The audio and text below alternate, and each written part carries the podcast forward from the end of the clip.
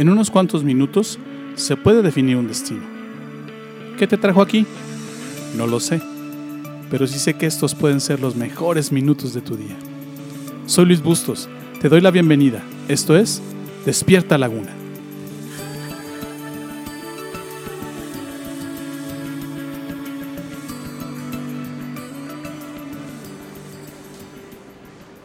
¿Cómo le hace el Señor para sanar vidas rotas? Si tu economía, tu matrimonio, tu alma o tu corazón están pasando por enfermedad, te tengo una buena noticia. Dios puede ayudarte. El rey David escribió este salmo pidiendo la ayuda de Dios y la consiguió varias veces. Es el Salmo 60, versos de 2 al 5. Dice así: Sacudiste nuestra tierra y la abriste en dos. Sella las grietas porque la tierra tiembla.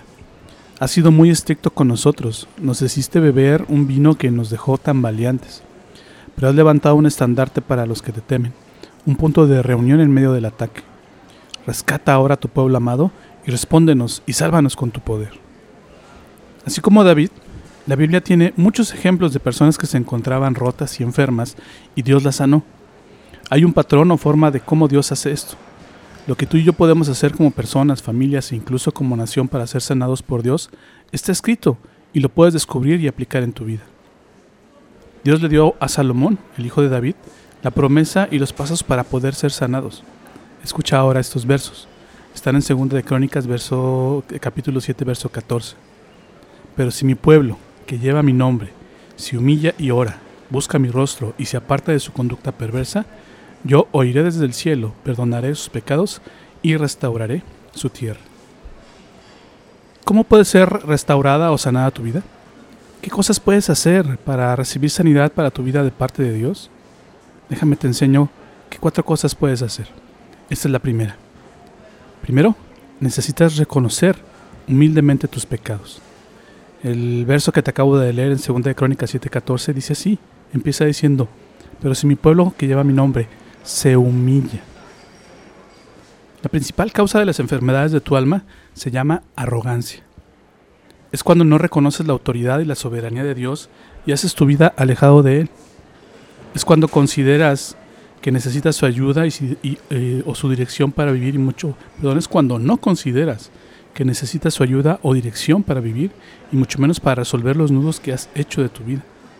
Santiago 4:6 dice, pero Él nos da mayor ayuda con su gracia. Por eso dice la Escritura, Dios se opone a los orgullosos, pero da gracia a los humildes. Por eso se requiere que empieces confesando tus pecados, tus fallas, tus errores, lo que le has hecho a otros, los abusos que has cometido, las malas decisiones que tomaste, los excesos que has tenido, todas esas cosas que sabes bien que te han llevado a donde estás. Es importante que humilles tu corazón y aceptes tu culpa delante de Dios. Esto rompe tu arrogancia y te da humildad. Primera de Juan verso 1 y 8 dicen, si afirmamos que no tenemos pecado, nos engañamos a nosotros mismos y no tenemos la verdad. No es sobre el pecado de otro de, otra, de otros o de otras personas, sino sobre el tuyo. De eso está hablando el Señor. La cosa es entre tú y Dios. Actualmente te excusas diciendo, pues todos nos equivocamos, todos hacemos cosas malas.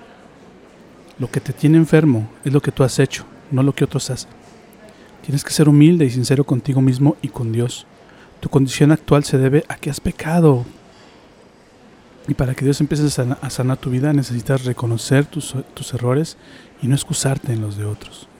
Santiago 4:12 dice, no hay más que un solo legislador y juez, aquel que puede salvar y destruir.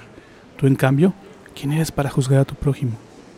Romanos 2:3 dicen, ¿piensas entonces que vas a escapar del juicio de Dios? ¿Tú que juzgas a otros y sin embargo haces lo mismo que ellos? Proverbios 28:13 dice, quien encubre su pecado jamás prospera, quien lo confiesa y lo halla, y lo, y lo deja, haya perdón. Es tiempo de que empieces a odiar tu propio pecado. Es tiempo de que te des cuenta que es tu propio comportamiento el que te tiene enfermo, el que te desgasta, el que te corrompe. Estás sufriendo las consecuencias de tu arrogancia y orgullo. No te atreves a reconocer que estás mal y no sueltas tus malos hábitos y estos te llevan a hundirte más y más en la enfermedad de tu alma.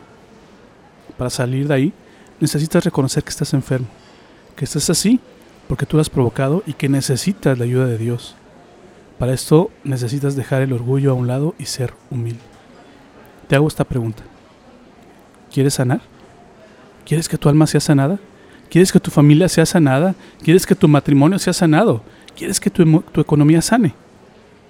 Ya tienes el primer paso. Necesitas confesar tu pecado. Necesitas reconocer tus fallas. Necesitas reconocer tu, tu, culpabilidad con humildad delante de Dios y hacer un compromiso de alejarte de la arrogancia y de esos comportamientos que tanto te han hecho daño.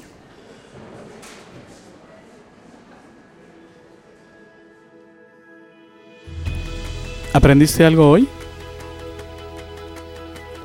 ¿Lo que acabas de escucharte es útil? Esta serie no ha terminado, así que te invito a que me acompañes en los siguientes capítulos. Todavía hay mucho que aprender y aplicar. Te prometo que no te voy a defraudar. Gracias por tomarte el tiempo de escuchar esta emisión. Yo no creo que estés aquí por casualidad. Creo firmemente que Dios está usando mis palabras para hablarte hoy. Hoy has encontrado a Dios y por eso vibra tu alma. Estás empezando a creer en Dios y en Jesús. ¿Te gustaría saber más sobre esto? ¿Te gustaría platicar sobre cómo encontrar más de Dios? Entonces, te invito a que me mandes un correo a la siguiente dirección de correo electrónico ill.despiertalaguna.gmail.com Escríbeme, me encantaría conocer tu historia.